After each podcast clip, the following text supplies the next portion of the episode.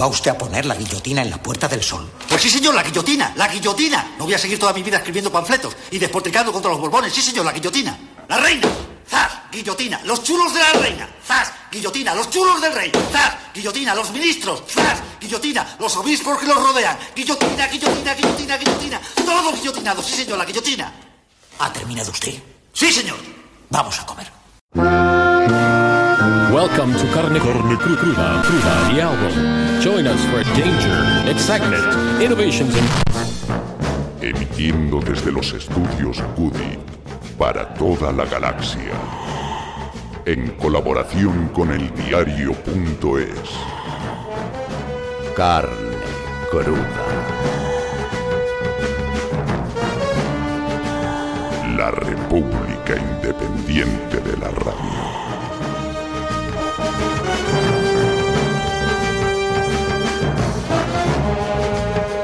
Del 1 del 1 de octubre sigue abierta un año después. De hecho, es aún más grande. La distancia entre todas las partes es mayor si cabe. Se continúa infectando la relación.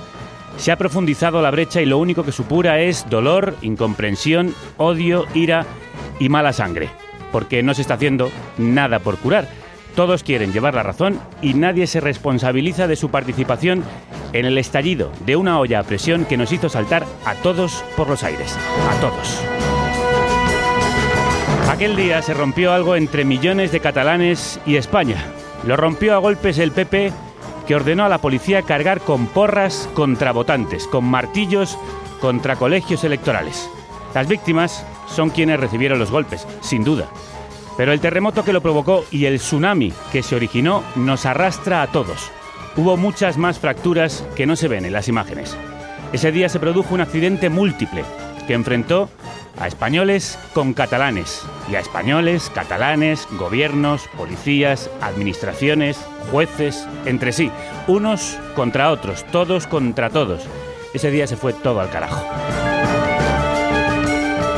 Fue la conclusión fatal de un proceso de enconamiento en el que apenas nadie cedió, retrocedió ni intercedió. Cada uno tiró de un brazo, una pierna o la cabeza hasta desmembrarnos. Y en esa seguimos, en la unilateralidad múltiple. El otro no existe, se le empequeñece, ridiculiza, envilece y finalmente se le desaparece.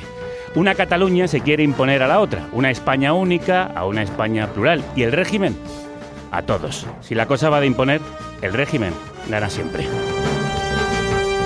Entiendo a quienes quieren huir de él. Me encuentro, de hecho, entre ellos. Pero no entiendo que se quiera escapar con otra oligarquía, otros captores. Y creo que la única manera de doblegar al sistema es doblarlo numéricamente, con mayorías incontestables, como ocurrió en la Segunda República, no dividiendo a la población en mitades más débiles.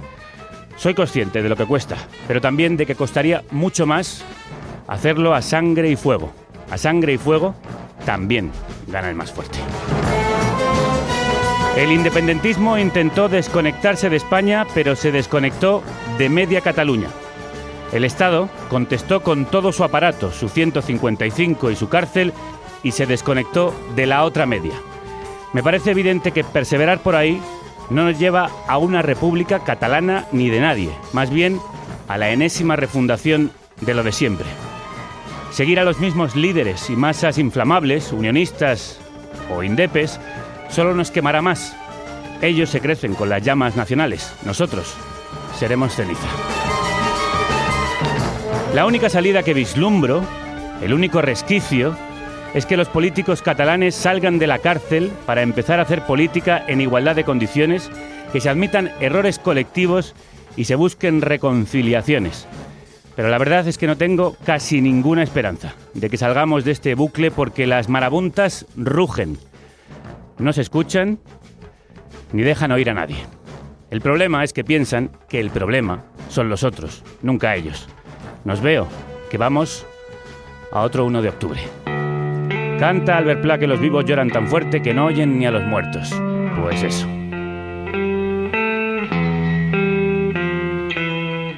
Dentro del ataúd yace el niño y todos lloran,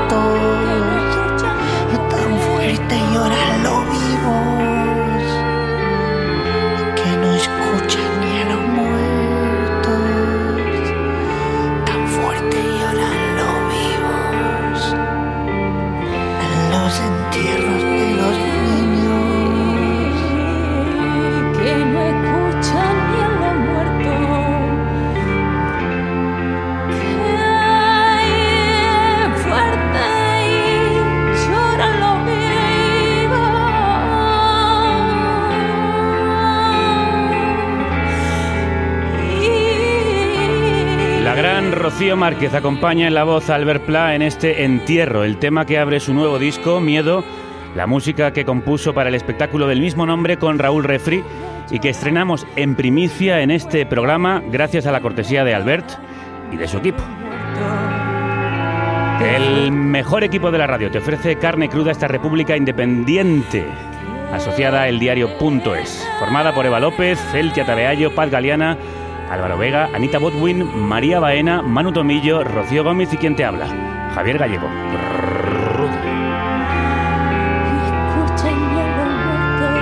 Un niño enterrado vivo que pide socorro pero no es oído porque los vivos lloran más fuerte que él. Una metáfora muy gráfica de lo que nos pasa. Lo nuevo, lo joven, no puede crecer y muere porque lo enterramos en vida y no oímos su llamada de socorro. Con Albert, con Albert Pla, que ya pidió que no gritaran tanto, empezamos este programa especial sobre el conflicto y el ruido en Cataluña y España, azuzado desde distintos frentes. Pablo Casado pidiendo ayer, ni más ni menos, que la ilegalización de PDCAT, Esquerra y la CUP. El presidente Torra llamando a los CDR a apretar en las calles, donde después los Mossos, de los que es responsable, reprimen a los manifestantes.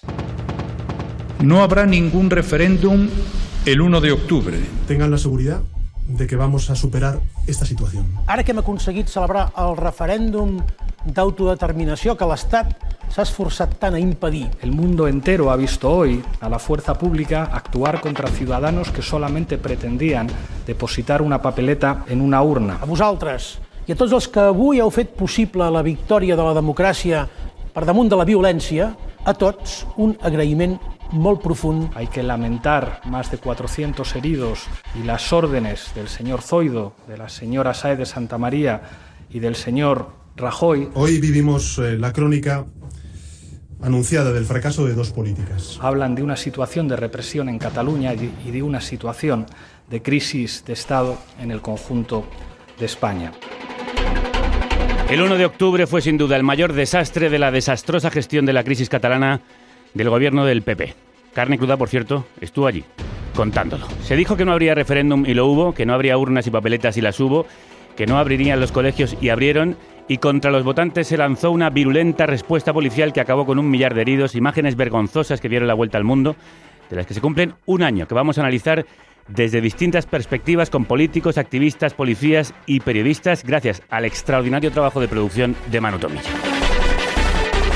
Empezamos hablando con el PDCAT, el partido independentista con más representación en el Congreso de los Diputados, donde Carles Campuzano es su portavoz. Carles, buen día.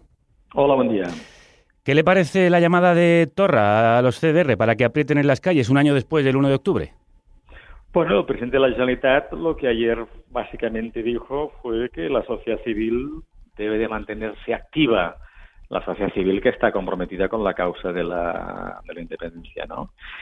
Pero, creo ver. que es bueno también que seamos capaces de entender y de explicar que la inmensa mayoría de esa sociedad civil tiene una vocación pacífica y pacifista y que, y que esa inmensa sociedad civil rechaza cualquier atisbo de violencia que pueda, que pueda existir y como por desgracia ayer por la noche en algunos lugares de Barcelona vivimos. ¿Y esa violencia de dónde viene?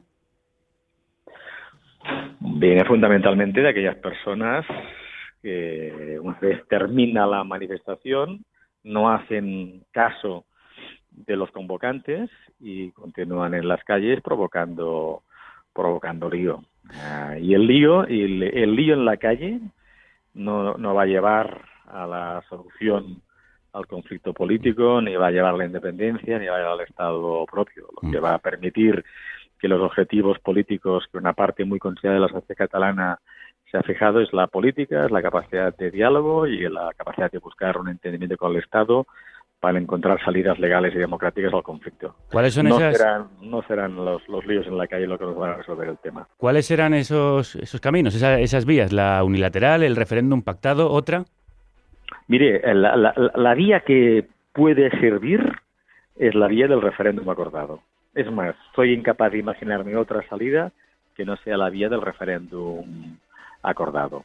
Y eso va a exigir tiempo político para que ese objetivo, que es el que comparte una inmensa mayoría de la sociedad catalana, independentistas por supuesto, pero también personas que están por la por la independencia es el que hay que trabajar y es el que los partidos de ámbito estatal español deben de entender, comprender que sin esa solución el conflicto va a continuar enquistado, enconado, ah, con todo lo que implica, también no tan solo para Cataluña, sino para el conjunto de España. ¿Están ustedes más cerca de, de esa vía, de conseguir que desde algún partido, y especialmente el partido del gobierno, les apoyen en esa petición?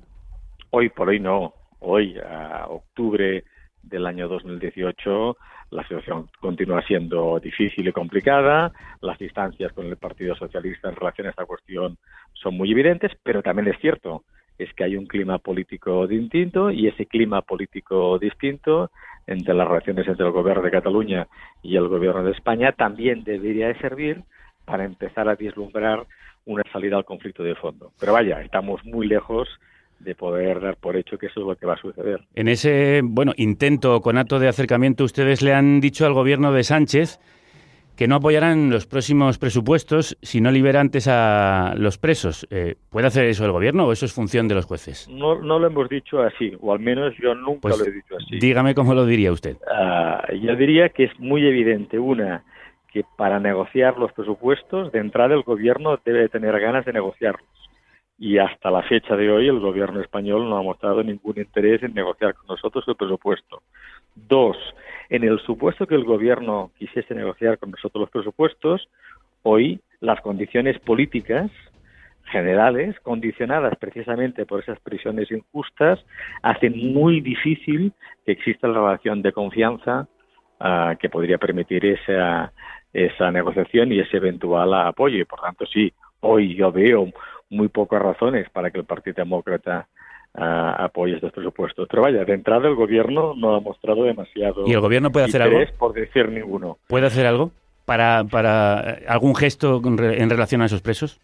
Bueno, yo creo que ahí hay decisiones que el abogado del Estado puede, puede tomar en relación a algunas de las acusaciones que formula el Estado en relación a las personas ah, causadas y luego la fiscal general del Estado podría tener un criterio estrictamente jurídico coincidente, por ejemplo, con el de más de 120 catedráticos de Derecho Penal españoles que consideran que lo sucedido en Cataluña en septiembre y octubre de hace un año no es susceptible de considerarse ni delito de, se- de sedición ni delito de, de rebelión.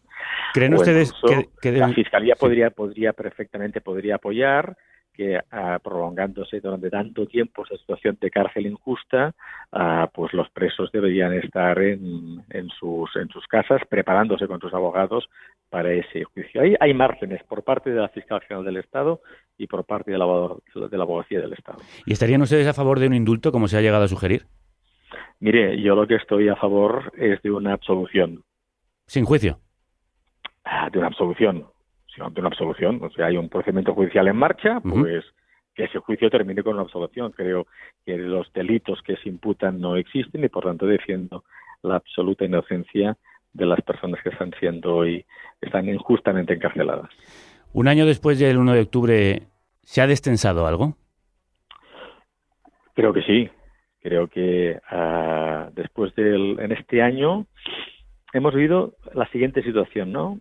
Unas cárceles injustas, un exilio, expresión también de una desconfianza hacia la justicia y una sociedad catalana que en buena parte se ha visto muy desatendida respecto a sus demandas de fondo y que tiene la sensación de que la represión que el Estado ejerció contra los que defendemos la independencia fue impropia de un Estado democrático. pero, al mismo tiempo, sí. pero al mismo tiempo una sociedad catalana que continúa apostando por el, por el diálogo, por la paz y por la convivencia y que efectivamente en el escenario político que se abre eh, que se abrió después de la moción de censura, para muchos ciudadanos hay una ventana de oportunidad. Y que a pesar de esta represión injusta, de esa de lo que se ha vivido durante todo este año, de la aplicación del 155, de actuaciones penales absolutamente justificadas, hay de nuevo una oportunidad para que la política encauce el conflicto. Y es lo que deberíamos todos hacer, que la política encauzase el conflicto. ¿Y sienten ustedes que cometieron o han cometido algún error, que han sido injustos también con otra parte de Cataluña, la que no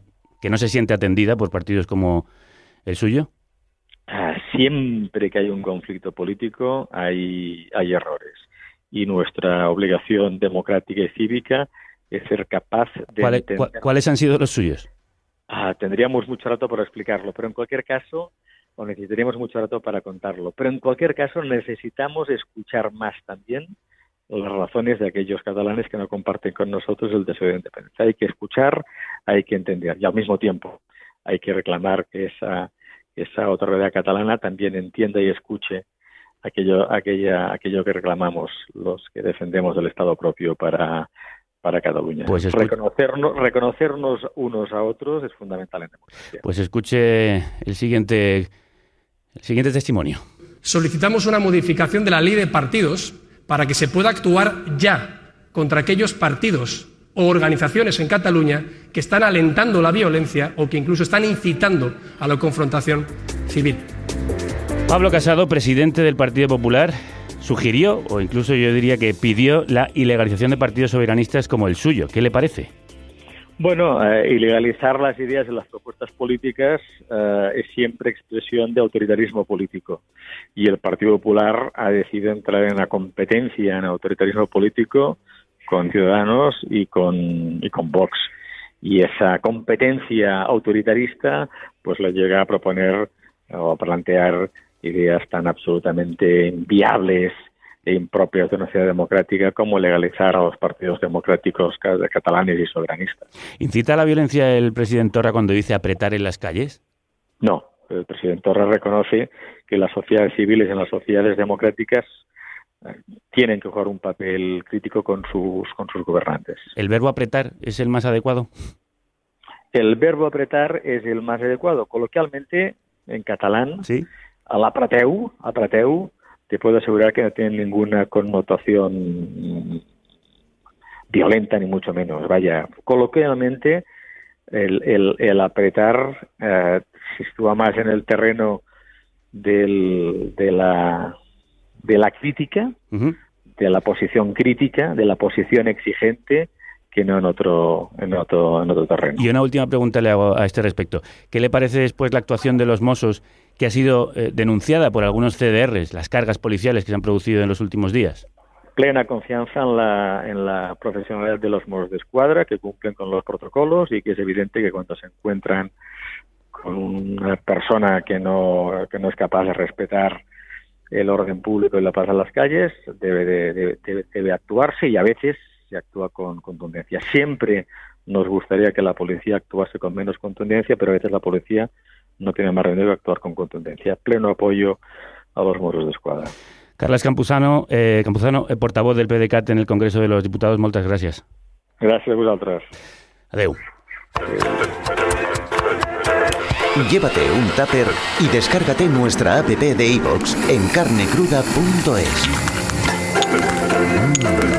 Está para chuparse las orejas. Mm. Hablamos precisamente de esas manifestaciones de los últimos días organizadas por los Comités de Defensa de la República, los CDR.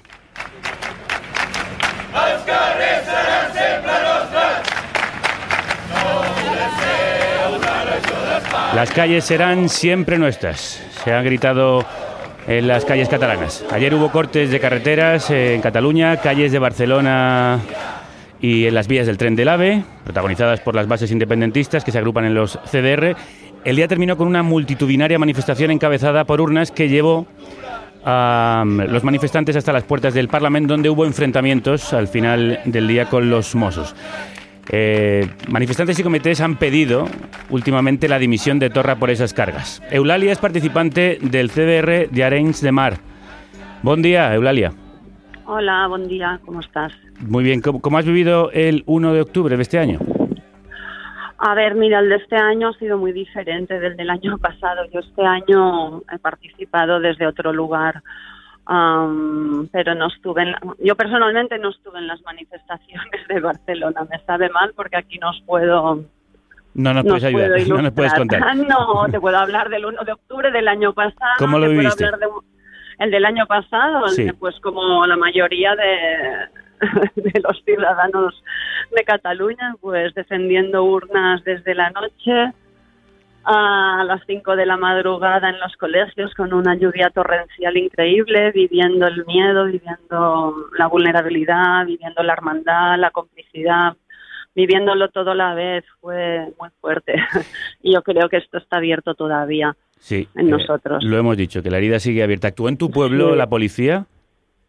A ver, mi pueblo, que es Arenys de Munt, ah, fue el pionero en, en tema de consultas, ¿vale? Esto ya, ya se sabe. Entonces era como un objetivo de la policía, pero finalmente no se atrevieron. Supongo hubo cargas en Santiscla, que es un pueblecito de mil habitantes, muy pequeñito, en San Sabriá, Sí. y supongo que luego íbamos nosotros, pero bueno, al mediodía ya se sabe que se recibieron órdenes o no se sabe cómo, porque Milagros se paró con la brutalidad de la policía y en Arenys de Munt finalmente no hubo cargas, pero sí que hubo el miedo, ahora vienen, los furgones están fuera del pueblo, quita urnas, saca urnas, venga todos a defender las urnas, tractores, bueno, era una locura, era una locura. ¿Cómo estás viendo las, los actos de conmemoración y sobre todo las manifestaciones de los CDR por toda Cataluña en recuerdo de aquella infausta fecha? Bueno, yo puedo tener mi opinión personal, entonces... Pues si la puedes compartir con eh, nosotros. ah, han pasado muchas cosas en un año, hemos hecho un máster, ¿vale? En sedición, Sí, ah, por lo- ponerle una etiqueta. Lo que no ha hecho En- Pablo Casado, ¿no? Un máster. Sí, exacto, pero un máster bastante crudo, en realidad. Entonces, mm, parece como que está todo más diluido, como que está todo más atemperado, pero las brasas siguen encendidas. Y, y tampoco, bueno, yo desde mi visión personal, pues normal que estemos en cierto punto, pues a- apretando, ¿no? ¿Qué- Y qué- la- porque eh, apretar, apretar, como decía la mm, Campuzano antes, apretar es muy catalán, apretar es como estar ahí activos, estar alerta, estar presentes, estar activos, no ceder en, en nuestra demanda y en nuestro propósito. Es que no es algo como que ha sido, uy, de repente el pueblo catalán ha despertado con unos No, propósitos de independencia. Es que y aparte, más allá de la independencia, a mí me gustaría incluso cambiar este nombre. No, no tiene nada ya que ver con eso, tiene que ver con la soberanía, como que un pueblo pueda auto mm, definirse o autodeterminarse y tiene más que ver con, con la república, ¿no? Como con el hecho de, de poner encima de la mesa pues que todavía estamos en un régimen muy poco democrático. En eso estamos completamente de acuerdo. Pero ¿qué piensas de una parte de Cataluña que parece por ahora que es más o menos la mitad que no está de acuerdo con esa con, con esa demanda? Yo creo que es un tema de palabras, es un tema de pedagogía. Cuando surge la palabra independencia aparece en la mente de la persona todo tipo de imaginario de frontera, separación y no tiene nada que ver con esto. Yo creo que si se planteara desde el punto de vista de república o monarquía la cosa cambiaba, pero en el resto de España también. Creo, lo siento, si quién quiera el rey. Yo no. Bueno, eso Yo también creo, que, momento. creo que sería una pregunta que deberíamos todos los españoles y españolas contestar al día de hoy. Contéstame tú a una última. ¿Qué te parece que Kim Torra, que os llama a apretar en las calles, eh, después envía a los Mossos de Escuadra que actúan contra quienes están en las calles manifestándose? De hecho, hay muchos CDR que han pedido la dimisión del presidente. Yo lo veo todo como un juego, a fin de cuentas. Quintorra, por más que pida que apretemos, la gente va a apretar igual, porque la gente aprieta porque le da la gana, no porque lo diga un político. Esto para empezar. Entonces, las personas están como están y apretará quien tenga que apretar, a pesar de que lo diga el Papa de Roma.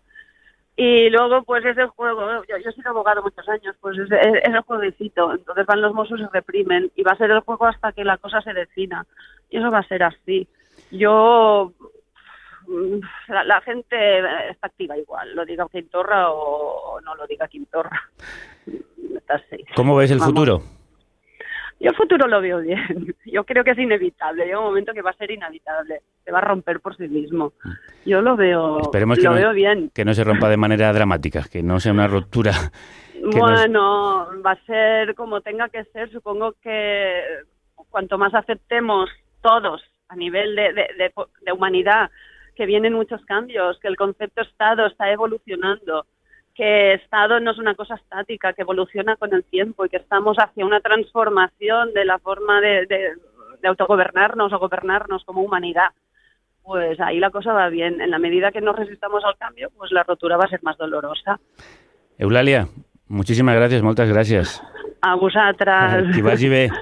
Hasta luego, adeu. Adeu. adeu. Bueno, pues las manifestaciones han sido apoyadas abiertamente por la CUP, que ha exigido la dimisión del conseller de Interior por las cargas policiales. Nosotros hemos ido a votar unos presupuestos, lo voy a decir claro, presupuestos antisociales. Nosotros no somos la socialdemocracia que justifica sus traiciones. Nosotros decimos, votamos unos presupuestos antisociales, diciéndolo nosotros que eran antisociales para acelerar un proceso de construcción de un referéndum. Vidal Aragonés es diputado de la CUP en el Parlamento de Cataluña. Vidal, buen día. Buen día. Eh, ¿Pedís la dimisión de Kim Torra? Por ahora no la estamos pidiendo, pero lo que sí que estamos trasladando es que si la dinámica que vamos a tener es de no avanzar nacionalmente, en las próximas semanas eh, vamos a desarrollar nuestros procesos asamblearios y una de las cuestiones que nos vamos a plantear como centralidad política es dar la legislatura por acabada. ¿Mm? Eh, ¿Se podrían romperse las relaciones en las próximas semanas entre Gobierno y CUP? Las relaciones están como bastante rotas desde hace tiempo. Nosotras ya trasladamos que hacíamos una investidura para iniciar legislatura, pero también dijimos de una manera muy clara, si no hay una reversión de los recortes sociales y no hay un proceso de construcción nacional, no habrá legislatura. Y ahora ha llegado el momento, evidentemente, que empecemos a discutir y a resolver con brevedad que eh, quizás haya que dar por finalizada la legislatura. ¿No, ¿No lo está viendo ese proceso de construcción nacional? No, para nada. De hecho, lo que está viendo es un proceso en un sentido contrario. Primero acatar eh, el Tribunal Constitucional en enero y de repente ver cómo hay un órgano eh, del aparato del Estado español que determina quién es o no es el presidente del gobierno español. En segundo lugar, eh, acatar también las actuaciones, pareciese hoy, del Tribunal Supremo y tenemos un juez de arena que se convierte de juez en legislador y nos dice a la soberanía del Parlamento de Cataluña quién tienen que ser o no tienen que ser diputados y no vemos ninguna acción en avanzar nacionalmente, pero tampoco las vemos en revertir recortes y para nosotros es igual el proceso de construcción nacional. No solo es construcción nacional, sino avanzar en la recuperación de derechos y en la conquista de derechos. ¿Creéis que el Gobierno y el presidente Torra no quieren hacer efectiva la República Catalana? Parece que al día de hoy, cuanto menos el gobierno tiene intención de construir la República Catalana. No tenemos ningún elemento que nos lleve a una conclusión en ese sentido. ¿Y os arrepentís del apoyo dado en algún momento a Junts per sí? Eh, mirar, os trasladamos porque el, el funcionamiento de la CUP es bastante complejo. Sí, sí, lo Eh, sabemos, eso lo conocemos. Lo, lo- lo conocéis y por lo tanto eso lo decidirán nuestras asambleas. Nuestras asambleas harán una valoración si aquello fue un acierto o si fue un error y no os preocupéis que si tenemos que hacer una consideración oportuna de que eso fue un error, lo haremos, no, no, no tenemos ningún problema. ¿Y cómo, nunca va- cómo valoráis las cargas policiales, los enfrentamientos entre Mossos y CDRs en las últimas horas? Mirar, primero lo que queremos eh, recordar es que desde el sábado estamos pidiendo, incluso con anterioridad, la emisión de Miquel Buch, porque tuvimos una manifestación eh, por parte de policía y Guardia Sí, Civil. sobre esa que te iba a preguntar a continuación, pero primero, por favor, valórame este, lo que te preguntaba y luego hablamos de la otra una manifestación. auténtica, una auténtica salvajada que los Mossos de Escuadra sin eh, haber eh, necesidad eh, se dediquen a, a panizar directamente. Incluso hemos visto cómo disparaban a pocos metros de compañeros y compañeras que se estaban manifestando. Nos parece una auténtica salvajada lo que vimos anoche en los Mossos de Escuadra y que lo pudimos ver incluso en primera eh, línea, por desgracia. eh, es un horror el que sufres cuando ves ese tipo de actuaciones. El responsable ahí es Miquel Buch y por consiguiente también Kim Torra. Miquel Buch es el responsable y Quim Torra y el conjunto de su gobierno, no únicamente Quim Torra, si lo mantienen también, claro que sí. El pasado domingo hablamos de esa manifestación de la que me hablabas. Pediste la dimisión del consejero de Interior, de Miquel Buch, por proteger la manifestación de policías convocada por el sindicato policial minoritario Jusapol, Mm. a la que habéis definido como una movilización fascista. ¿Por qué fascista? Pues os explicamos. Primero, para nosotros la discusión no está en que protejan, sino porque es posible que en un Estado que se dice democrático y en una realidad de gestión administrativa en Cataluña que se dice democrática, se permita un acto público que tiene como objeto el escarnio. El escarnio significa que ellos venían a hacer un reconocimiento a aquellos que participaron en la Operación Copérnico. ¿Alguien se imagina que en un Estado democrático se permita la apología a la violencia y a lo que significó la actuación de la Guardia Civil y la Policía Nacional el pasado 1 de octubre, a nosotros nos pareció increíble que eso se permitiese. Pero no únicamente se le permite la concentración en la manifestación, sino que se reprime a aquellos y aquellas que únicamente lanzaban pintura, no botes de pintura, no botes de pintura, sino en esa reproducción de lo que es el Holi eh, de tradición india, de, tra- de, eh, de compartir pintura y por lo tanto crolear todo un espacio. Entonces nos pareció que iba incluso a más. No Ah, sí. únicamente se permite el escarnio, sino que se agrede físicamente a quien lo único que hace es lanzar pintura, colores, pero no botes de pintura, que se está trasladando de una manera equivocada. El conseller de Interior, este Miquel Buch, del que hablábamos, justificaba así esa manifestación policial. persones que van venir aquí, que ens van pagar, que ens van provocar tant de dolor, tant de dolor com són els cossos i forces de seguretat eh, espanyols a l'1 d'octubre, doncs venir aquí a fer-se una festa el 29 de setembre, home, jo li puc dir que a mi personalment gens de gust no venia. Però també hem de garantir la llibertat d'expressió. I avui, llei que malauradament no és catalana, és espanyola, i forma part de la Constitució espanyola, els permetia manifestar-se. Viene a decir que tiene que defender la ley española, que no es catalana, que le obliga a permitir esa manifestación. A mí esto me ha sonado raro, me ha hecho incluso pensar si la ley catalana no permitiría cualquier tipo de manifestación, no protegería el derecho de manifestarse. Pues miren, es que yo les tengo que negar hasta la mayor y ahora me permitirán que hable como jurista, no como diputado. Eh, no es cierto que la legislación española permita manifestaciones que tienen como objeto, como objeto, recordar el escarnio y la violencia. No es cierto. Y por lo tanto nosotros negamos la mayor, ni tan siquiera eh, la legalidad española. Y luego nosotros desde la CUP, nosotras no hacemos un discurso de enfrentamiento nunca entre lo español y lo catalán, lo catalán bueno y lo español malo. No, no se trata de eso. No se trata de eso. Se trata de algo mucho más simple, que es derechos humanos y respeto. ¿Alguien se imagina que en Alemania se pudiese celebrar eh, las actuaciones de los nazis? ¿Alguien se imagina que en Francia se pudiesen convocar manifestaciones de escarnio en relación a la violencia? Es sobre eso. Por, contextualizar también, por lo menos, también dar la versión de la otra parte. Aunque los Claro que sí. sindicatos mayoritarios de policía no estaban a favor de esta concentración, quienes la, la convocaron, Jusapol, ese sindicato minoritario, dice que era una... pseudo sindicato. Bueno, bueno, que era, era una manifestación eh, por eh, en apoyo a una me- mejora de las condiciones salariales de la policía. ¿No estarían a favor de eso? Permitiréis, me permitiréis, no era esa la convocatoria. Eh, una cosa es que sacasen esa pancarta, porque luego les recomendaron que sacasen y recuperasen las pancartas de los últimos meses. Pero está el cartel y todos y todas tenemos el cartel. En el cartel aparece muy, de una manera muy clara eh, homenaje a los compañeros y las compañeras de la Operación Copérnico. Por lo tanto, otra cosa es que quisiesen disfrazar la convocatoria para evitar unas determinadas discusiones, pero en el cartel de convocatoria parecía muy claro.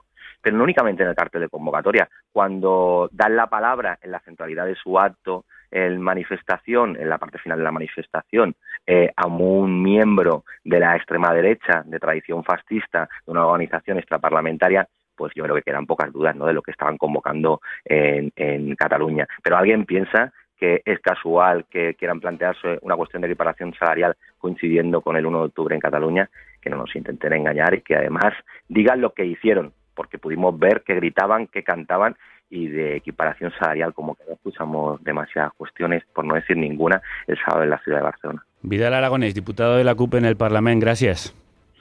Eh, gracias a vosotros y a vosotras, encantados además de poder participar en este programa. Muchísimas gracias. Un abrazo. Buen día. Buen día. Carnecruda.es, la República Independiente de la Radio. Pues del tema que estábamos ahora mismo tratando, vamos a seguir hablando. Sin duda, si por algo será recordado el 1 de octubre es por las imágenes de las cargas de la Policía Nacional en aquel dispositivo organizado por el gobierno del Partido Popular, que costó 87 millones de euros, pero no consiguió detener el referéndum y sí dar una penosa imagen al mundo y colocar a las fuerzas del orden en el centro del huracán y enfrentar a cuerpos policiales nacional y autonómico, lo que ha sido criticado por los propios agentes, con los que vamos a hablar ahora. Negativo, Camel, Camel 57, Camel 57, equipo de Camel. Adelante. Sí, el convoy hasta el final de la gasolinera y con su equipo final de la masa. Ramón Cosío es el portavoz del Sindicato Unificado de Policía SUB. Eh, bienvenido, Ramón, buenos días. Hola, buenos días, ¿qué tal? ¿Se hizo algo mal el día 1 de octubre por parte de la Policía Nacional o de quienes les mandaban?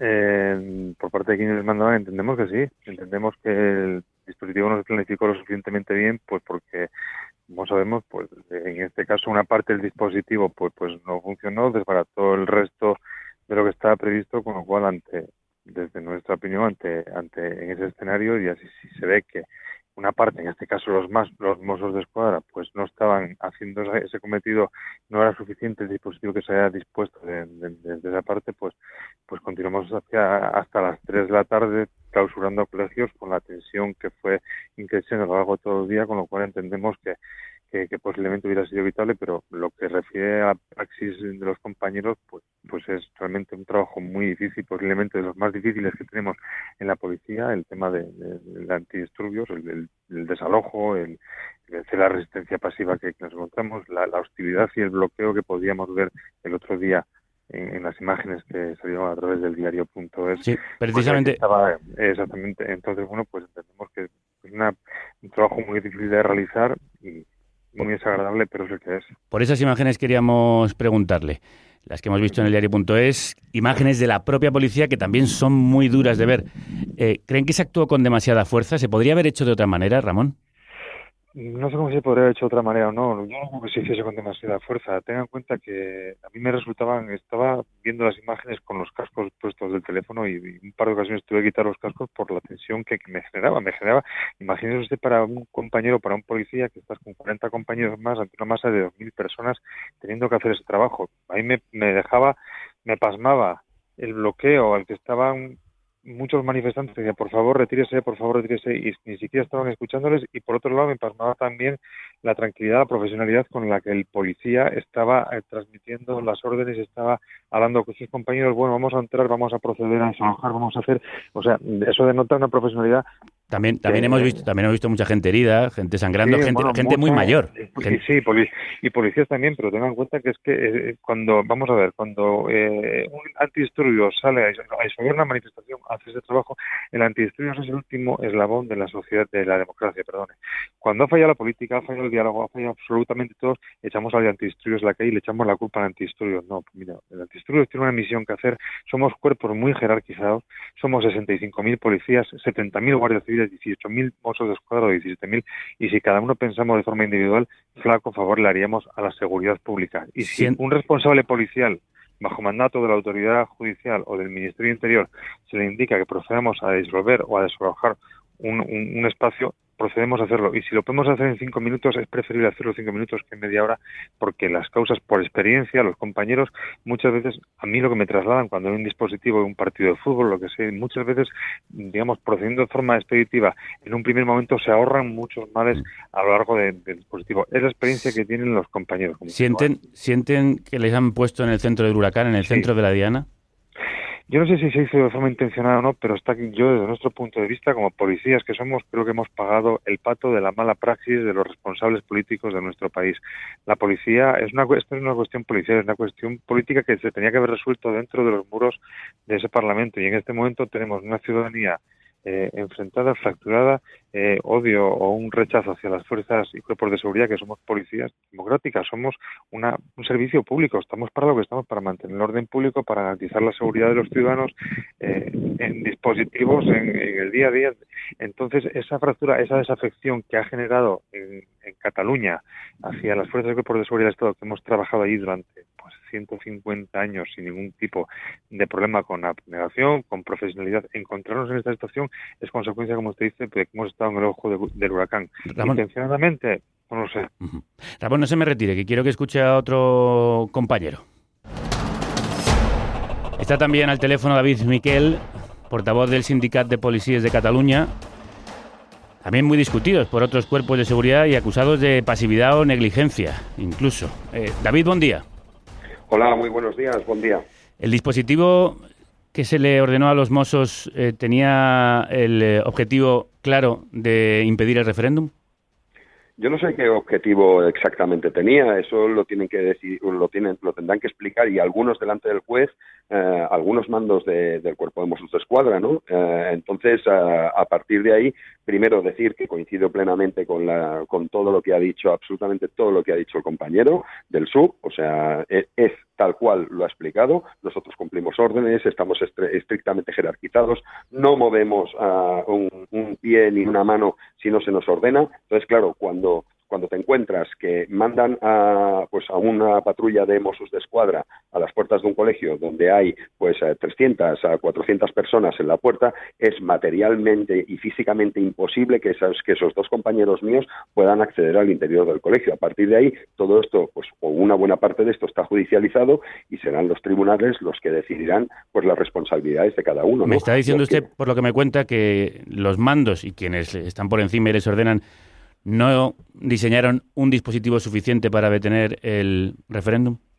Justo esto es lo que se tendrá que ver ahora en sede judicial, como le comentaba, pero es evidente, y nosotros ya lo hemos dicho, que dos personas no pueden acceder a ningún centro de votación que está rodeado, pues mínimo por 200, 250, 300, incluso más personas. Es inviable, es, es inviable físicamente. Entonces, mis compañeros llegaron, mis compañeros intentaron acceder al interior, se les impidió la entrada, como es lógico, empezaron a buchearlos, algunos fueron, pues, eh, pues, eh, bueno, increpados de manera un poco más seria evidentemente, pues eh, por su, su propia seguridad tuvieron que retirarse. A partir de aquí pidieron por emisoras, ah, pues que por la emisora pidieron ah, apoyos de, de las, de las unidades de orden público y bueno y la respuesta a muchos de ellos, no a todos, a muchos de ellos era espérese, ahora van de camino, van de camino y esas unidades no llegaban. Entonces, todo esto es lo que precisamente creo que todo el mundo lo sabe, está judicializado y es lo que se va a ver y donde se dirimirá la, la responsabilidad pues eh, de cada uno en todo en todo esto. ¿no? ¿Eso genera una tensión y una ruptura entre fuerzas de seguridad, entre Policía Nacional y Mossos de Escuadra? pues no le quepa la menor duda. Afortunadamente, afortunadamente a nivel de abajo, de- siempre, siempre lo hemos dicho, a nivel de abajo siempre nos hemos echado una mano, estamos todos en el mismo barco, da igual el color del uniforme y hay buenas relaciones, pero el problema viene como siempre, pues a, a partir de donde además de un mando, pues eh, nos encontramos ya, o además de un policía, nos encontramos un policía, pues ya con, un político de uniforme, como lo llamamos desde el Sindicato de Policías de Cataluña. Ahí ya empiezan las guerras para, defender cada uno pues sus competencias y sus jardines y empieza la falta de coordinación y es donde empieza a fallar la, historia, ¿no? Pero es evidente que ha habido una, fractura, es evidente que costará pues restablecer la- las relaciones que habían antes, pero no solo con los cuerpos eh, y fuerzas de seguridad de tanto Cuerpo Nacional de, de la Policía como la Guardia Civil, sino también incluso con, eh, con, eh, pues con jueces y con fiscales, ¿no? Los enfrentamientos que vimos anoche y en días anteriores entre Mossos de Escuadra y manifestantes eran evitables. ¿De, de dónde proceden? Los, ¿a, qué, ¿A cuáles se refiere? Bueno, por ejemplo, anoche, al final de la manifestación del 1 de octubre, pues creo que hubo algunos eh, enfrentamientos y bueno, hemos visto imágenes de, como nos contaban además, eh, mm, mozos de escuadra cubiertos de pintura que les han lanzado desde las manifestaciones. Pues es evidente, ayer se utilizó la violencia, pero es que esto ya empezó el sábado. O sea, el sábado el cuerpo de Mossos de Escuadra ya, ya vio, pues eh, todo el mundo pudo ver las imágenes. Ya hubo un grupo dentro de la manifestación de aproximadamente unas 9.000 personas que iban al encuentro de la otra manifestación que era pues, organizada por Jusapol, que venían a reclamar aquí a Barcelona. No entendemos mucho tampoco el por qué, porque eh, quien tiene que dar la equiparación es el Ministerio del Interior de Madrid. Venían a, pues aquí a a, a, pedir esta equiparación y hubo una contramanifestación que iba por ellos eh, y entonces evidentemente se tuvo que poner un cordón para separar las dos uh, las dos manifestaciones y ya vio usted cuál pues bueno en el sí. momento nosotros siempre lo que estamos diciendo es muy sencillo mire el, el, independentismo catalán que siempre ha hecho bandera de que son capaces de poner dos millones de personas en el espacio público y que no hay ningún incidente, eso el sábado no ocurrió. Es cierto que no fueron los 9.000, pero dentro de esos 9.000 había un grupo bastante numeroso que iban encapuchados y que iban con elementos para agredir. Se utilizó la violencia. Desconocemos si los de la noche que usted me comenta son los mismos del sábado, pero es evidente que ayer se intentó, por ejemplo, asaltar pues la cuna de la democracia, que es el y una de las instituciones, por no decirle la que más, uh, la institución más importante de Cataluña, como es el Parlamento de Cataluña, ¿no? Y eso se tuvo pues que, parar. Y lo mismo pasó en Vía Layetana, o sea, hubo un grupo bastante numeroso que hizo lanzamientos de latas contra mis compañeros. Hay 32 compañeros heridos en las actuaciones de ayer y no solo eso, sino que llegaron a dispararse dos cohetes a la fachada de, de, del edificio del Cuerpo Nacional de Policía de Vía Layetana, ¿no? David, ¿qué le diría a su compañero Ramón? pues nada, que, que, bueno, que yo sé que positivamente, eh, por sus declaraciones y porque lo voy siguiendo, sé positivamente que él eh, sabe que, que, estamos en el mismo barco, que en el fondo somos policías, que nos jugamos la vida para defender al ciudadano, incluso a aquel que no conocemos. Entonces, eh, pues nada, que, que, esto es un tema pasajero que lamentablemente nos ha tocado pues sufrir una, una, batalla política entre, entre dos gobiernos y, eh, y, que nosotros nos han metido en medio de toda esta historia sin tener absolutamente ningún tipo de culpa, que vamos a torear porque somos excelentes profesionales como podamos toda esta situación y lo mejor que, que, que sepamos, pero que bueno que aquí tiene pues a un amigo para lo que necesite. ¿no? Ramón, y viceversa, ¿y qué podemos, y qué podemos pues, aprender además del 1 de octubre? Pues mira, yo saludar a, a David Miguel. Eh, ratificar que estoy al 100% en todo lo que ha manifestado. Es muy importante un matiz que ha hecho David relativo a la politización de los cuadros de mando dentro de las policías. Si queremos tener una policía que sea neutral en nuestro país, tenemos que despolitizar esos cuadros de mando. Tienen que ser los mejores profesionales quienes lleguen arriba, independientemente del gobierno de turno que esté, porque si no estaremos siempre expuestos a episodios como, como el que hemos visto. Uh -huh. eh, a partir de ahí, las Mossos de Escuadra son una policía integral, lo es la Guardia Civil, lo es la Policía Nacional y en Cataluña todos tenemos un espacio y un cometido que está recogido en una ley orgánica y en un estatuto de autonomía. Y aprender de, para el 1 de octubre, nosotros creo que, que tenemos la lección aprendida ya por desgracia del pasado, porque hemos vivido muchas situaciones, si no tan tan tan concretas como esta, pero sí similares, quienes deberían aprender, entendemos nosotros, son nuestros responsables políticos y no sobreexponer a las fuerzas y cuerpos de seguridad porque somos un servicio a la ciudadanía y no podemos generar esa desafección fue, ni, ni, ni, provocar, dígame. ¿Fue una provocación la manifestación de la Jusapol del otro día? Yo no entraba a valorar nuestra organización, como el resto de sindicatos y asociaciones representativas en la Policía Nacional de la Guardia Civil, decidimos, decidimos no, nadie nos invitó a participar en primer lugar y si lo hubiesen hecho, pues como se nos sugirió en otro momento, durante el año pasado, hacer una manifestación el 15 de diciembre, dijimos que no era el momento porque entendíamos que no tenemos que entrar en, no teníamos que entrar en campaña electoral y esa manifestación se pasó al 20 de enero.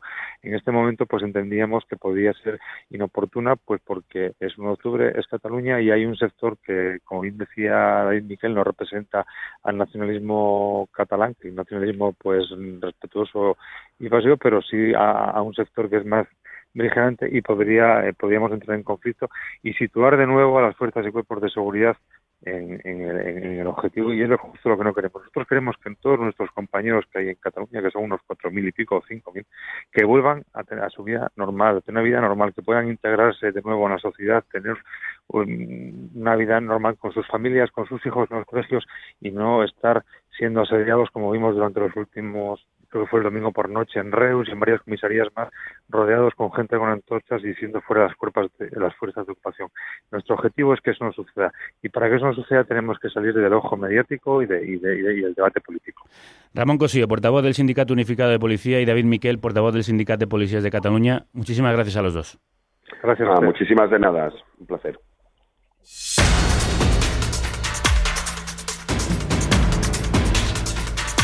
Pues terminamos este repaso desde todos los puntos de vista que hemos sido capaces de reunir con eh, el testimonio y la opinión y el análisis de nuestros compañeros. Creo que me escucha ya Neus Tomás, subdirectora del diario.es. Neus, buen día. Buen día, aquí estamos. ¿Ha cambiado algo un año después? Hombre, algo sí. ¿A mejor, a peor? Los... A mejor, bueno, yo creo que lo que hemos visto es que hay una cierta cronificación del conflicto. Eh, a mejor, pues yo creo que algo de distensión ha habido, pese a que si nos fijamos, si ponemos el foco corto y nos quedamos solo con las últimas imágenes de ayer, podría pensarse lo contrario, pero yo creo que eh, ese, ese nuevo concepto que hemos eh, sumado al diccionario, eh, que es el de desescalar, pues algo sí que se ha desescalado, ¿no? Mm. pero claro, no, este, el problema no está solucionado ni, ni mucho menos, ni, ni creo que lo, que lo vayamos a haber solucionado en, en, un largo tiempo. Pedro Ballín, periodista de La Vanguardia, por primera vez en este programa. Buen día. Buen día. ¿Qué crees que se aprendió del 1 de octubre? Si es que se ha aprendido algo. Bueno, yo creo que el que sobre todo después de las elecciones, eh, el, el, gobierno aprendió eh, que tenía que dejar de avanzar por un espacio sin carretera, ¿no? Y que y, y se aprendió también que el, que el Estado, a mi modo de ver, de forma desgraciada, dispuesto a perseguir a la Generalitat cuando se salió de la carretera, ¿no? Uh -huh. Así, la carretera es la ley y en los días 6 y 7 de septiembre del año pasado eh, vimos eh, al, a la Generalitat descarrilar. Eh, ya durante los días previos al 1 de octubre, durante todo el mes de septiembre, empezó, empezaron a verse indicios, eh, yo creo que relevantes, de que el Estado eh, estaba dispuesto a perseguir campo a través el, el procés, ¿no? Mm. la prohibición de actos, de actos políticos, la entrada en medios de comunicación, violación de correo, en fin eh, no solo en Cataluña, sino en toda España, eh, indicaba que el 1 de octubre podía, podía desmadrarse la cosa. Yo creo que la buena noticia a día de hoy, un año después, es que de momento no ha pasado nada irreversible. Pero está el, sí. el 1 de octubre podía haber, podían haber pasado cosas más serias de las que pasaron, uh -huh. tal como se produjeron los acontecimientos. ¿Y el, el, gobierno actual, que no era el de entonces, va en dirección contraria al que iba el gobierno del PP, Neus? Bueno, yo creo que es evidente, porque el 1 de octubre fue también el gran fracaso de Rajoy. Es decir, ese fue un día eh, muy simbólico, no hace falta decirlo, de mucha emotividad, no solo para el independentismo, sino también para gente que no es independentista, pero consideraba que no era de recibo lo que estaba haciendo el gobierno central, pero también fue el día en que en que el independentismo perdió la ingenuidad, ¿no? Porque lo que se descubrió es que no se estaba enfrentando a un presidente o, a una vicepresidenta que no entendía lo que pasaba en Cataluña, que no entendía que era un conflicto político, eh, sino que se enfrentaba a un Estado. Y un Estado es todo, es el Poder Judicial, es el, es el Legislativo, el Ejecutivo y también son las porras. ¿no? Eh, yo creo que la diferencia eh, evidente entre Rajoy y Sánchez es que Sánchez eh, reconoce que es un problema político, que es un conflicto político. Eh, él habla de que esto tiene que resolverse con una votación, me parecía mucho más que lo que había reconocido hasta ahora Rajoy, y además lo comparamos con lo que están diciendo Casado y, Rivera en esta carrera loca para ver eh, quién, quién dice una barbaridad más grande entre otras cosas, sobre, sobre Cataluña. ¿no? Eh, es cierto que hay una parte de independentismo que tampoco a veces eh, es, eh, piensa en una solución, sino en mantener el conflicto, porque, porque eso da réditos electorales. Y, y, yo creo que Sánchez el problema que tiene es una debilidad parlamentaria y un ecosistema a veces mediático en Madrid muy complejo que no le facilita mover eh, determinadas fichas respecto a Cataluña. Claro, porque aparte es evidente que la, que la actitud es distinta. Aparte Otra cosa de... es que la solución no sea inmediata, seguro. Sí, perdona que te interrumpiera. Aparte de la actitud, actitud te decía, eh, aparte de las palabras, ¿hay hechos? Bueno, lo que sabemos es, es que hay negociaciones. O sea, eh, pues eh, de entrada han vuelto a sentarse en la misma mesa, cosa que no pasaba. eh, pero es que la deuda acumulada es mucha y los agravios también. Entonces, eh, hechos, bueno, eh, la semana pasada hubo una reunión en el Departamento de Economía, en la vicepresidencia del gobierno de aquí vendió como un triunfo recuperar eh, mil y pico millones de deuda pendiente. Algunos sectores del independentismo consideraron, consideraron que era excesivo triunfalismo porque al final era una deuda pendiente, ¿no? Eh, pero bueno, también tenemos que tener en cuenta que, Sánchez no tiene presupuestos, que es el que tiene los presupuestos de Rajoy. Eh, por lo tanto, hechos concretos, bueno, vemos que no es eh, la bronca continua, eh, que mutuamente en algunos casos intentan no caer en las provocaciones mutuas que también existen. Eh, yo creo que por comparación, pues lo de Sánchez invita un poquito más de optimismo, pero es evidente que no estamos, es que yo creo que es importante decirlo, no estamos eh, a las puertas de una solución porque la solución solo tiene que ser sentándose en una mesa a negociar y eso pues por la propia debilidad y broncas que tienen dentro del independentismo y por la propia debilidad del gobierno Sánchez, ahora mismo es imposible. De las debilidades del independentismo, quería preguntarle a Pedro Ballines, eh, hemos escuchado además en el día de hoy críticas muy rotundas de la CUP al gobierno de Torra y hay una cierta, parece desde hace tiempo, inestabilidad interna. ¿Se ha roto el independentismo en distintas facciones? Eh, diría que desde las elecciones ya del 21 de diciembre. Eh, Esquerra Republicana muy rápido eh, el invierno pasado empezó a hablar de eh, reconducir la situación políticamente, de que ya se había llegado todo lejos que se podía llegar, digamos, por la vía del desafío unilateral y, y, bueno, no reconociendo explícitamente el fracaso de la estrategia, pero, pero sí implícitamente. Desde entonces eh, ha habido muchos movimientos, RC se ha puesto claramente por una negociación política. Eh, en el PDCAT eh, la cosa es más complicada porque, bueno, sobre todo este proceso está pesando mucho, yo creo, en la posición de, de los independentistas, de, las formaciones independentistas, que son rehenes emocionales de los exiliados y de los, y de los presos, ¿no? Entonces, cualquier gesto es interpretado como una traición, cualquier movimiento que, que deshaga la unidad de acción, digamos, del independentismo, o cualquier eh, di- disidencia o discrepancia se, interpreta in- inmediatamente como una traición. De hecho, lo- los políticos eh, catalanistas, independentistas, en función de lo que digan, sufren unos linchamientos en redes sociales eh, brutales. Lo hemos visto con, con Joan Tardá, sin ir más lejos. Y, y la ruptura eh, existe, es de facto. eh, la CUP, la CUP eh, se andará con menos mi- miramientos para abandonar el- la acción conjunta, digamos, pero el, el problema es como el problema que tienen ahora mismo es cómo presentar esa, esa división en las fórmulas de actuación hacia adelante, ¿no?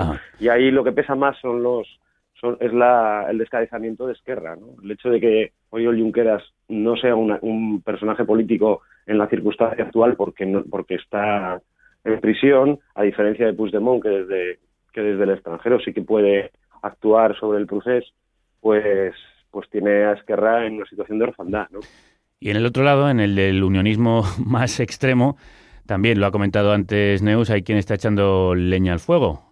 Pablo Casado ha sugerido la ilegalización de PDCAT, Esquerra y la CUP por no condenar la violencia en Cataluña y Albert Rivera ha comparado el 1 de octubre con el 23F. La mala noticia de hoy es que algunos intentan dar estos días un golpe a la democracia, pero la buena noticia de hoy, a todos los españoles les digo es que este es un gran país, que España es un gran país y que igual que nos levantamos después del 23F, nos vamos a volver a levantar después del 1 de octubre y del intento de golpe que darán esta semana.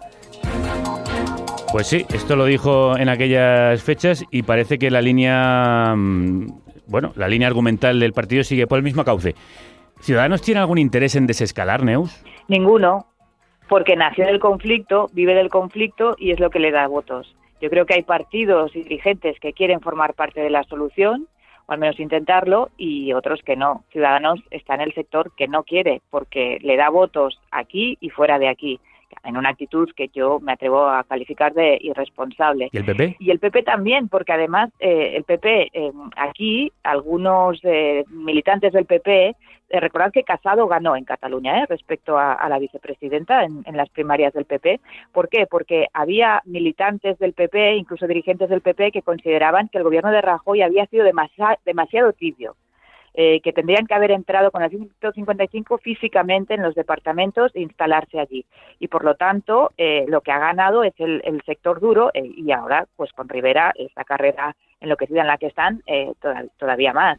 Entonces, Eh, con este solo panorama... una cosa respecto a lo que, que en- entre los partidos, que, que- que yo creo que sí que... O sea, la pregunta es, ¿qué lecciones han aprendido el 1 de octubre? Bueno, pues yo creo que, por ejemplo, Esquerra, ¿no? que antes lo citaba Ballín, pues Esquerra ha entendido, ha aprendido algunas lecciones, ¿no? Y Junqueras, aunque esté en la cárcel, manda y todavía manda mucho y, y está... eh, eh, su filosofía es, tenemos que hacer partícipes de, de la solución a los catalanes que no son independentistas. Eh, y eso no todo el independentismo lo hace, y, luego hay una parte de los partidos constitucionalistas que están dispuestos a buscar una solución. Yo creo que ahí están el PSC y, y, bueno, los comunes ya sabéis que tienen eh, el alma un poco partida, pero no está Ciudadanos y no está el PP. ¿Y esos partidos que acaba de nombrar Neus tienen alguna posibilidad de hacerse oír entre tanto ruido, Pedro? Bueno, yo esto el año pasado los que estuvimos en Zaragoza, en la famosa declaración de Zaragoza, que fue la operación de tercera vía que intentó Podemos y que consiguió llevar al PDCAT y al PNV y a Esquerra como como oyente, pero al PDCAT y al PNV como partícipes a esa a esa asamblea que se hizo en Zaragoza. Eh, por aquel entonces uno de los pensamientos eh, que, que tenía Podemos y que creo que y los comunes y que creo que compartíamos mucho muchos es que la solución pasaba por ahí pero que tener la razón antes de tiempo no sirve de nada. Entonces claro para la ter- para esta tercera vía a- a- encontrar un, un espacio donde hacerse oír es muy complicado cuando se polariza tanto. En, en el caso que hablabas de, de, de Casado y Rivera eh, Casado creo que se ha puesto como una misión casi personal al hacer la presidencia del PP de tener la sangría con, con Ciudadanos y entonces pues eh, se ha lanzado al territorio donde Ciudadanos está disputando en Cataluña que tantos que tantos beneficios electorales le ha producido ¿no? entonces es muy difícil abrir un espacio para para el diálogo es muy trabajoso teniendo tan polarizada tan polarizada la sociedad Pues nosotros hoy hemos hecho un trabajo muy intenso para abrir un espacio al diálogo aquí en Carne Cruda, al que se han sumado Neus Tomás, subdirectora del diario.es, y Pedro Ballín, periodista en La Vanguardia, analistas a los que os recomiendo seguir en las redes y en sus artículos, y a los que les agradezco mucho haber estado aquí. Muchas gracias a los dos. muchísimas gracias a vosotros Gracias a vosotros. Bueno, pues programas como este son solo posibles gracias a ti. Sin tu ayuda, te lo recuerdo, no se puede seguir haciendo este programa. Hola, futura productora, productor. Hazte productor o productora de carne cruda. Ser el productor de carne cruda para contar lo que nadie cuenta y para hablar con quien nadie escucha. Y si ya lo eres, no os abandones. Lo que os estáis perdiendo, los que no escuchan carne cruda. no lo haría. Venga, produce, produce. Tú haces posible espacios como el siguiente, tan necesarios. Ay, qué ganas tenía de que llegase este momento. Nos vamos al campo, que suenen los cencerros. Hay cuadros sublimes en la naturaleza que conmueven de una manera extraña e indefinible, sin que nos sea posible juzgar de nuestros mismos sentimientos en aquellos instantes en que no nos pertenecemos. Rosalía de Castro. Notas de campo. Un diario sonoro desde los márgenes, lleno de historias, personas y animales que cuidan nuestro medio rural.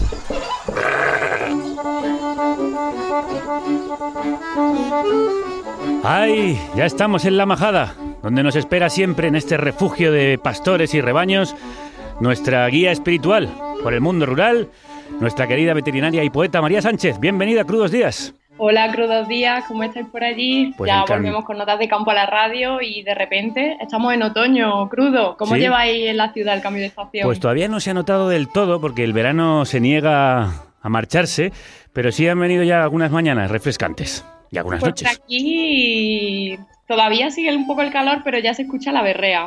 ¿La berrea? Sí, sí, crudo, la berrea. Llega al final de septiembre y el campo se llena de voces de ciervo. Bueno, bueno, cuéntame más. Pues como la cita de Rosalía de Castro, con la que hemos abierto el programa, es algo que conmueve de una manera extraña e indefinible, crudo, lo de la berrea. Ay, nuestra Rosalía y la berrea María. No sé cómo te las apañas para siempre mezclar literatura y naturaleza. Pues yo tampoco, pero creo que es algo que, que me sale solo, que no lo puedo evitar. No sé qué opinaría Rosalía de este cortejo tuyo con los ciervos y la escritura. Pues por ahí va la cosa, crudo, de cortejo. A ver, a con ver. las primeras lluvias después del verano, que nunca vienen solas, porque vienen siempre con la berrea, comienza este ritual entre los ciervos. Los machos adultos emiten unos sonidos guturales que son muy característicos, que es a lo que se le llama así a la berrea. Y te traigo una grabación para que lo oigas. A ver.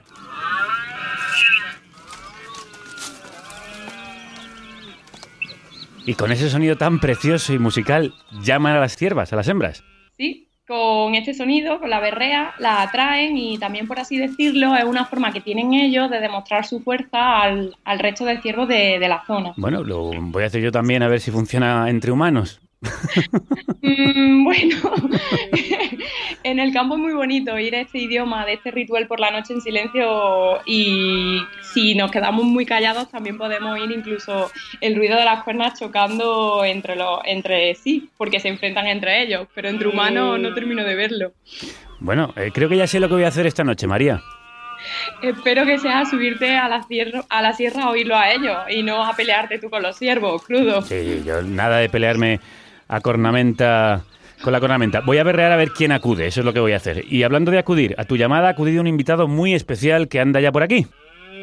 Sí, crudo. Hoy viene a Notas de Campo un invitado que admiro mucho y al que sigo mucho con su trabajo, que es Fernando García Dori, artista y agroecólogo. Sí, por lo que me has contado y hemos leído de él, su obra aborda temas que afectan a la relación entre cultura y naturaleza. Sí, además hace mucho hincapié en cosas fundamentales en, en nuestro día a día, que es el marco del paisaje, lo rural, la identidad, la utopía y el cambio social. Además veo que es eh, director de Campo Adentro y está preparando un sarao precisamente para esta semana en Madrid. Sí, sí, por eso también tenía que estar hoy en Nota de Campo. Esta semana se inaugura en Madrid el CAR, el Centro de Acercamiento a lo Rural, en el barrio del Carmen. Qué bien, campo en la ciudad. Pues ya está aquí, Fernando García Dori. Bienvenido, crudos días. Muchas gracias, buenos días. Bueno, nos ha contado tantas cosas que tenemos que ir por partes. Fernando, eh, cuéntame primero cómo se congenia la cultura con la naturaleza, el arte y lo natural. Precisamente yo creo que lo que se trata es de trabajar un poco eh, haciendo un puente entre estos dos ámbitos que parecen separados y yo creo que es un resultado de nuestra civilización, ¿no? que ha- se ha construido en base a aparentes dicotomías o pares antagónicos que no son tales. Es decir, no es que estemos los humanos por un lado y la naturaleza por otro y entonces la cosificamos y la podemos manipular, sino que somos parte de la naturaleza y se trata de entender como productores culturales, por ejemplo en mi caso como artista, Claro. pues cómo poder eh, transmitir esto ¿no? y darle forma. Pues cuéntame eso cómo se concreta en tu día a día, en tu vida, a qué te dedicas, qué haces. Bueno, sí, eso, me hace ser yo un poco persona puente o también estar entre varios mundos y pues eh, trabajo como artista y como decía María como agroecólogo. Entonces mi día a día puede variar dependiendo de un poco de, de- todo lo que requiere el desarrollo del proyecto principal que estoy trabajando ahora, Campo Adentro, del que hablaremos después, pero puede ser tanto estar en una conferencia de Naciones Unidas sobre derechos de los pastores, como hemos tenido hace poco en Ginebra, o bien eh, reconstruyendo una aldea abandonada que estamos recuperando en el norte de España, o Mm. también ahora poniendo en marcha este espacio del que hablaremos después, o haciendo una exposición o montando una- un tipo de instalación o, o intervención artística en alguna parte del mundo. ¿Cómo puede intervenir el arte en el mundo rural? ¿Cómo consigues que ambos mundos mariden? Yo personalmente creo que soy un poco resultado también de haberme criado entre un lugar remoto, lo que se llama ruralidad remota, ¿no? En las montañas. Entre y- vacas. y- sí, totalmente. Entre estiércol. Sí, sí. Y la ciudad de Madrid. Y precisamente ver cómo hay esa gran esa brecha que parece que divide ¿no? la cultura urbana y la cultura rural y cómo en la ciudad, pues por ejemplo, miramos al estiércol muchas veces como con repugnancia casi, ¿no? Cuando para muchas culturas campesinas es como algo que, que- que se valora mucho, ¿no? Hay muchos dichos, como dicen en Asturias, que dice eh, Dios vale mucho, pero más el cuchu, o sea, que vale más el estiércol que Dios. O en la Sierra Norte dicen vale más eh, boñiga en mano que bendiciendo obispo. En ese sentido, lo que estaban queriendo transmitir era que- que sí, que el estiércol es fundamental para mantener el ciclo ecológico de reposición de los nutrientes en el suelo. Entonces, el que nosotros en las ciudades ya lo consideremos como un desecho que huele mal y tal, y que cuando hay gente de la ciudad que va al campo, pues por desgracia muchas veces no comprenden eso y se quejan de que el vecino al lado en la aldea rural pues tiene un establo y huele mal y tal, solo es un exponente de lo, de lejos que están ambos mundos y pues, el trabajo artístico que desarrollo intenta, pues desde, no sé, en Inglaterra hicimos un diseño de un queso, inventar una tradición para diferentes grupos sociales, tanto turistas como locales, y entonces hicimos con una serie de, de algún algoritmo que mezclaba las preferencias en un- en- a través de catas para diseñar ese queso. Anda. O bien en el norte de Italia, por ejemplo, pues una producción audiovisual eh, sobre futuros del territorio, ¿no? en la que se intentaban conciliar también las visiones que tiene pues, un empresario turístico con un eh, de Campesino, un Oye, interesantísimo el personaje que nos has traído, al que creo que le tienes muchas preguntas que hacer, María. Sí, bueno, me ha encantado que ella haya traído aquí a nuestra conversación esa desconexión entre el medio rural y el mundo urbano con el ejemplo del estiércol, que me parece maravilloso. Y a mí me encantaría, Fernando, que contara a nuestros oyentes de carne cruda eh, lo que estás haciendo en, en esa aldea del norte. Sí, es uno de los espacios en, lo que en los que trabaja Campo Adentro y allí empezamos en 2004 la Escuela de Pastores. ¿no? La Escuela de Pastores es un proyecto pues, que ofrece la oportunidad a gente de la ciudad que no tiene un contacto con el campo pues aprender este modo de vida, ¿no? ya no solo una profesión. Entonces se hace anualmente una convocatoria, la gente se presenta y hay un consejo de pastores, de tutores, que hacen una selección y estos alumnos van a estar eh, cinco meses pues, combinando el conocimiento técnico con el conocimiento, digamos, rural y ganadero. Y bueno, ese, es el germen un poco de ahora mismo ampliar la infraestructura con otros equipamientos para que sea ya no solamente un lugar de formación, sino también de experimentación en creación cultural y de producción agraria. Es decir, tenemos un rebaño que lleva al compañero Nel Cañedo, que algunos conoceréis también por ser una celebridad ¿no? en, en las redes, y que es alumno de la Escuela de Pastores. ¿Quién es? ¿Quién es? Pues es un, antiguo alumno de la Escuela de Pastores que también es prehistoriador y gaitero. Qué bueno. Y que empezó a hacer vídeos cuando estaba en el puerto, en la majada, y que se ha vuelto una celebridad youtuber, un, un pastor viral con cientos de miles de seguidores. Ostras, pues tengo que verlo, que no lo conozco. Sí, pues es la verdad una gran, un gran altavoz ¿no? para, lo que, para lo que está viviendo el medio rural, en muchos problemas que, que- que tenemos. En el Cañedo, ¿no? Nel Cañedo. Nel Cañedo. Sí. Vale, vale. y, mm, y en, el- bueno, en, eh, en la aldea en sí, pues como digo, se combina la producción cultural con los encuentros que hacemos de nuevo currículum, que es un proyecto que reúne a alumnos de universidades de toda Europa, pues de arte, de ingeniería de paisaje o de agroecología, junto con el conocimiento campesino. Tenemos la visión un poco de que sea una comunidad de práctica, es decir, un lugar donde se pueda formar a lo que será el artista, agente de desarrollo rural del futuro, una persona que es capaz de combinar las dos sensibilidades, ni solamente la visión técnica del veterinario, perdón María, o del agrónomo que tiene una, una- sino también la sensibilidad del poeta, y esto va por ti también, que es la persona, como digo, que es una especie de bisagra ¿no? entre ambos mundos. Si es que María lo tiene todo y muchas más preguntas, además. Y bueno, a mí es que me parece fundamental lo que hablas, porque claro, es que si no conocemos las cosas, primero no las valoramos, ¿no? Entonces, ese punto de vista del artista que tú añades me parece, o sea, súper necesario. Y como ves, crudo, en el campo pasan muchas cosas. Lo Ya que veo, pasa ya. Que, que como estamos en los márgenes no nos enteramos, pero yo creo que lo, lo más interesante y lo más nuevo y lo más radical y lo que creo que va a quedar para un mañana está pasando ahora mismo en, en el campo, ¿no? Sí, de hecho, mejor que os quedéis en los márgenes, que a veces estar en el centro, no te creas tú que es un buen sitio, ¿eh? Estáis más tranquilos por ahí. Y de hecho, bueno, los márgenes van a venir a la ciudad. Cuéntanos, Fernando, ¿qué es esto de campo adentro? Campo Adentro es un proyecto que empezamos en 2010 y que es una idea de una organización que busca crear un vínculo entre arte, territorio medio rural y cambio social. Entonces, por un lado, cómo los artistas pueden, confrontándose a la realidad del medio rural, también validar su obra y renovar lo que es la noción del arte en la sociedad, el papel del arte. Muchas veces pensamos que el arte es lo que pasa en los museos, más o menos en lenguajes herméticos, ¿no? que no llegan a comunicar con el ciudadano medio, pero el arte en realidad es una facultad humana que moviliza visiones ¿no? y que nos marca un camino para el desarrollo luego de la sociedad en, en transición hacia la sostenibilidad, que es ahora tan importante. ¿no? Y estáis preparando un sarao. Sí, entonces Para eh, esta semana. Tenemos esos diferentes espacios de producción, al día que hemos hablado antes, y ahora una casa, un edificio que nos han cedido por 10 años la Comunidad de Madrid y que es algo novedoso que ocurra. Eh, y esto está en el distrito del Carmen, en Sí. la calle Buen Gobernador 4, y ahí abrimos el centro de acercamiento a lo rural. Es un espacio que tiene diferentes funciones, desde una residencia de artistas y líderes rurales que pueden quedarse allí y contribuir al programa, pues eh, haciendo un debate sobre apicultura y el fin de las abejas o su continuidad, hasta un degustaciones. Tenemos también un colmado con productos de campo adentro, el vino, el queso, el Mm. aceite de oliva. Luego también tenemos un centro de documentación. Hay exposiciones, una, una estación de radio en la que desde ahora ya te invito a que vengas a activar y animar con tu programa desde Hombre, el nos CAR y que hagamos encantaría. un programa desde allí. Nos Tenemos un- encantaría. sí, un taller de autoedición también con máquina risográfica. y tenéis de todo. que- Nos sí, vamos a mudar ahí. Esa sí que es la majada, María. Nos mudamos, nos mudamos.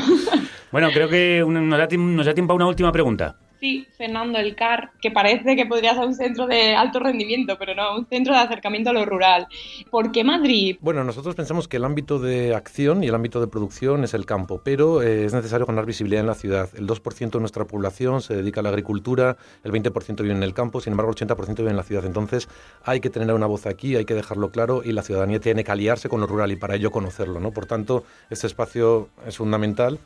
Y yo creo que esa es un poco la función del arte ahora mismo en relación a la problemática rural, es dar a conocer ese espacio como posibilidad de vida, ¿no? de reinventar también un futuro, de que la gente desarrolle pues otros ritmos, otras formas de hacer, su creatividad, sin estar como digamos en esta carrera de ratas, ¿no? que muchas veces nos impulsa el sistema y la ciudad, y asociarnos, trabajar colectivamente para crear esas nuevas formas de vida rurales que serán ricas también culturalmente, que no es esa escuneta en la que nos vemos condenados, como el último que queda en el pueblo, esa es una especie de discurso heredado del desarrollismo y ahora es necesario superar, y el CAR es casi una especie de agencia matrimonial al que la gente podrá acercarse para a partir de allí pasar a lo rural. ¿no? Es decir, se- les pondremos en contacto con los terrenos que tenemos en, en custodia y otras opciones para, para empezar a hacer ese cambio a la transición que es tan importante hacia el equilibrio territorial. Y se inaugura esta semana. Sí, el 6, todo- bueno, el 6 y el 7, sábado y domingo, tendremos un programa pues bastante denso, Sí. desde charlas con eh, representantes de la Administración Pública, Ministerio de Cultura o, o pastores también, bien de la Sierra Norte. Tenemos un concierto de música como tecnofolk, creo, experimental. Tendremos obras de arte, eh, catas y degustaciones. Invitamos a que la gente se pase y contribuya de aquí en adelante pues a, a darle vida eh, y que vosotros vengáis a hacer un programa de radio como parte Bueno, que os puede tocar suena- y María a leer tus poemas, que estamos esperándola Sí, también. sí, suena fenomenal todo lo que nos has contado. Ha sido un placer conocerte y recorrer este trecho del camino en tu carreta, carretero, que creo que nos vamos a ir con una canción de Buenavista Social Club que has elegido tú, que es precisamente El Carretero. ¿Por qué, ¿Por qué nos la has traído? Pues es una canción que no solo es una maravilla y demuestra toda esa riqueza ¿no? de ritmos de campesinos que vienen además de afroamericanos, de tantas idas y venidas, sino que reivindica el orgullo ¿no? de este modo de vida que yo creo que está latente en cualquier persona del campo, aunque no se le ha dejado casi expresarlo. Entonces, superar un poco muchas veces esa especie de falta de consideración y reafirmarse como orgullosos de, de manejar el territorio y de producir alimentos para todo el mundo y de crear cultura además de futuro. Orgulloso de haberte tenido aquí, Fernando. Un placer conocerte. Gracias. Gracias. a descargar la carreta para cumplir con la meta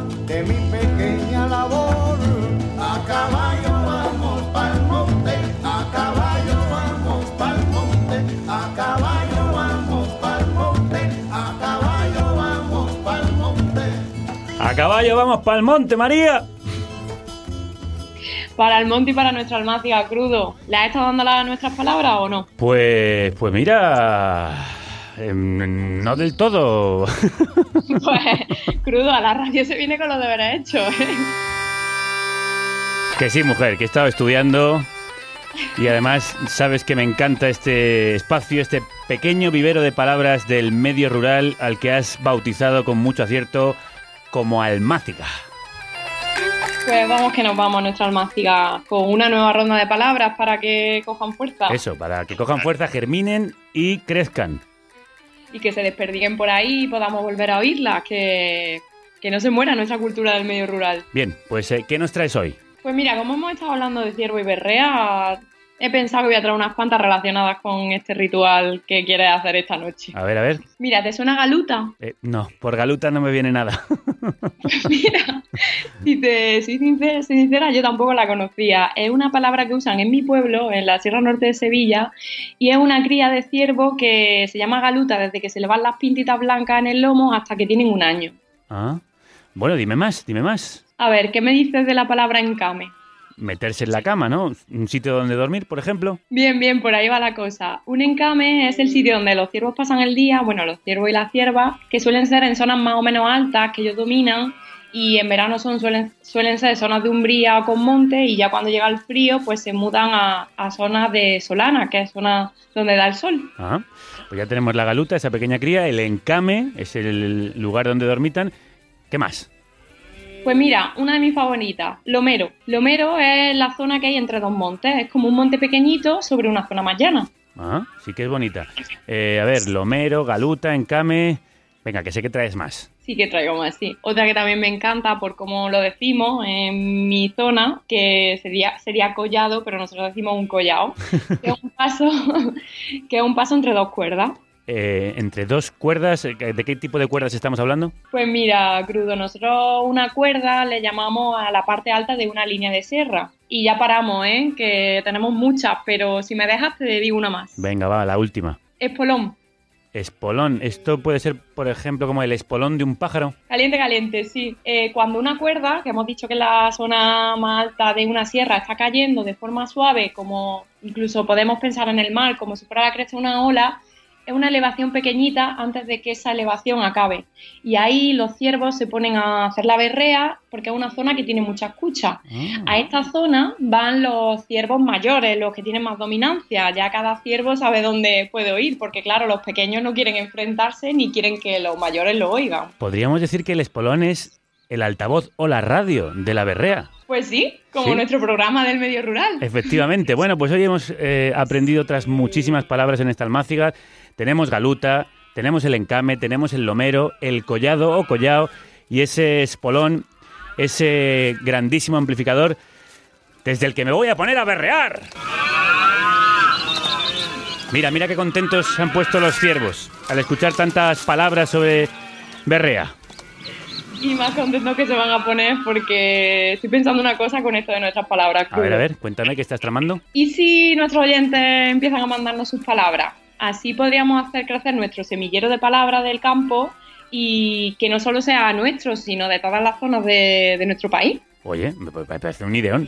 Eh, pues pues eh, vamos a ver, vamos a dar la- los- las vías de, de llegada de esas palabras. Podéis mandar notas de voz, por ejemplo, al 717-717-970, 717-717-970 o un correo a info arroba carnecruda.es con el asunto almáciga y la palabra y definición que nos queréis proponer. Sí, y también vamos a darle una oportunidad al pajarito. También por Twitter usando el hashtag eh, almáciga. Muy bien, pues así nuestra almáciga crecerá y podremos aprender entre todos y todas. Se me ocurre otra cosa. A ver qué te parece. Si alguien hace un relato breve con las palabras que proponemos cada día, por ejemplo, con las palabras de hoy, y lo escribe en Twitter o lo manda al correo, le regalamos una camiseta. Si hay una avalancha de relatos, pues igual tenemos que sortearla eh, o regalársela al mejor relato. Recuerda esas palabras: berrea, galuta, encame, lomero, collao y espolón. Las ponemos también en Twitter, ¿no? Sí, las vamos a subir a las redes para que no se os olvide. Bueno, nos vamos, ¿no? Bueno, Crudo, que hora de salir del encame y buscar un buen lomero, ¿no? Sí, ya te digo, va siendo hora, compañera. Nos vamos al campo, de hecho. Porque hoy la música de despedida es esta música de los ciervos. Berreando nos vamos, pero volvemos mañana con más berrea. Con las grandérrimas Lola Dueñas y Ana Castillo. Las actrices van a estar aquí en un nuevo monográfico de cine en carne cruda. Hasta entonces, que la radio y la berrea os acompañen. Venga María, berrea conmigo. Crudo, te lo dejo a ti. No, no te estoy, no te estoy oyendo. Me ha dejado solo. Hasta la próxima, No ha María. tenido éxito el cortejo. Ninguno. ha sido un fracaso. Otras ciervas vendrán.